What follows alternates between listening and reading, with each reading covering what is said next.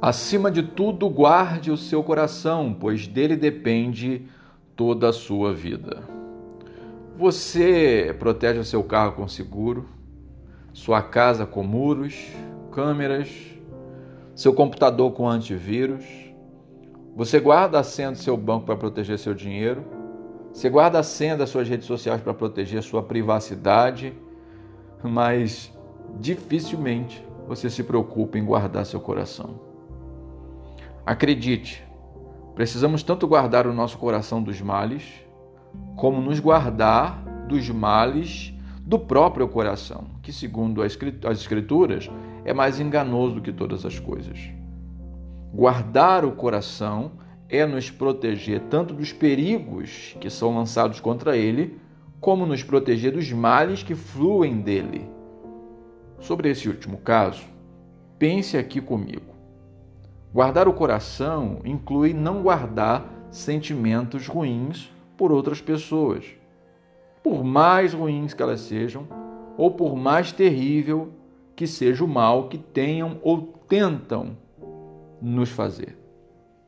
O intento maligno ou ameaça pode nunca se concretizar, mas guardando o sentimento ruim pela pessoa, o mal já te atingiu.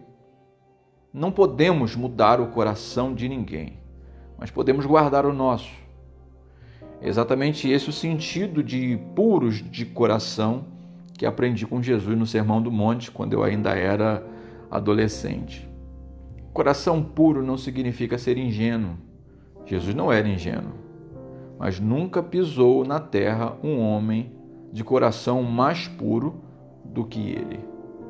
Coração puro é um coração não contaminado pelo mal, seja daquele que miram contra nós, seja daquele que quer brotar em nosso coração contra alguém. Quantos males foram lançados contra Jesus?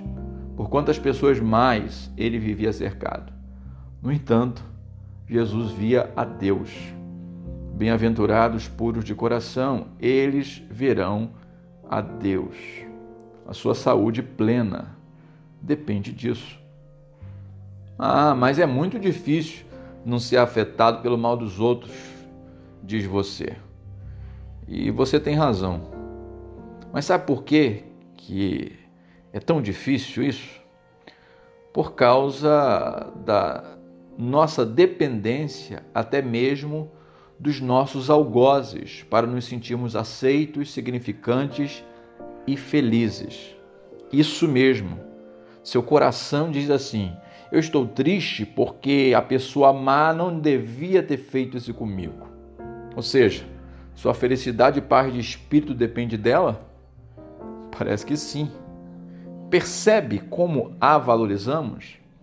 Nos intoxicando de sentimentos destrutivos ou autodestrutivos? Outra razão também pela qual é tão difícil é, aceitar o que eu estou dizendo aqui é que nós sofremos muito nesses casos porque valorizamos muito a ideia de que nós somos bons.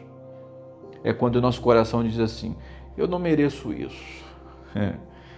Você está esquecendo de alguém que realmente não merecia sofrer como sofreu por você. Que viveu uma vida perfeita e só fez o bem, e no entanto ele não guardou sentimentos ruins sobre você. Ele sempre foi livre e saudável e é assim que ele te quer. Então, decida a partir de agora se esforçar para não valorizar sua dor, nem aqueles que lhe causaram dor. E digo mais, e nem a você mesmo.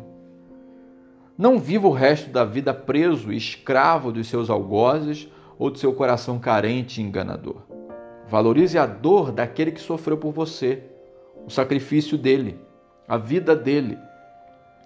Valorize quem ele é. Esteja ele no topo do seu pensamento e no comando dos seus sentimentos.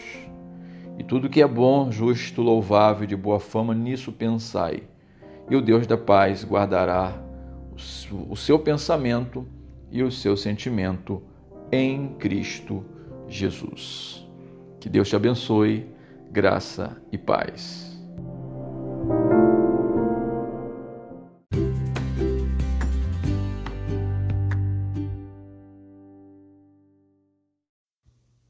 Essa reflexão que você acabou de ouvir faz parte do módulo Esquecimento da Alma, do curso Dinâmica da Graça. Quer saber mais? Entre em contato conosco. Deus abençoe seu coração, graça e paz.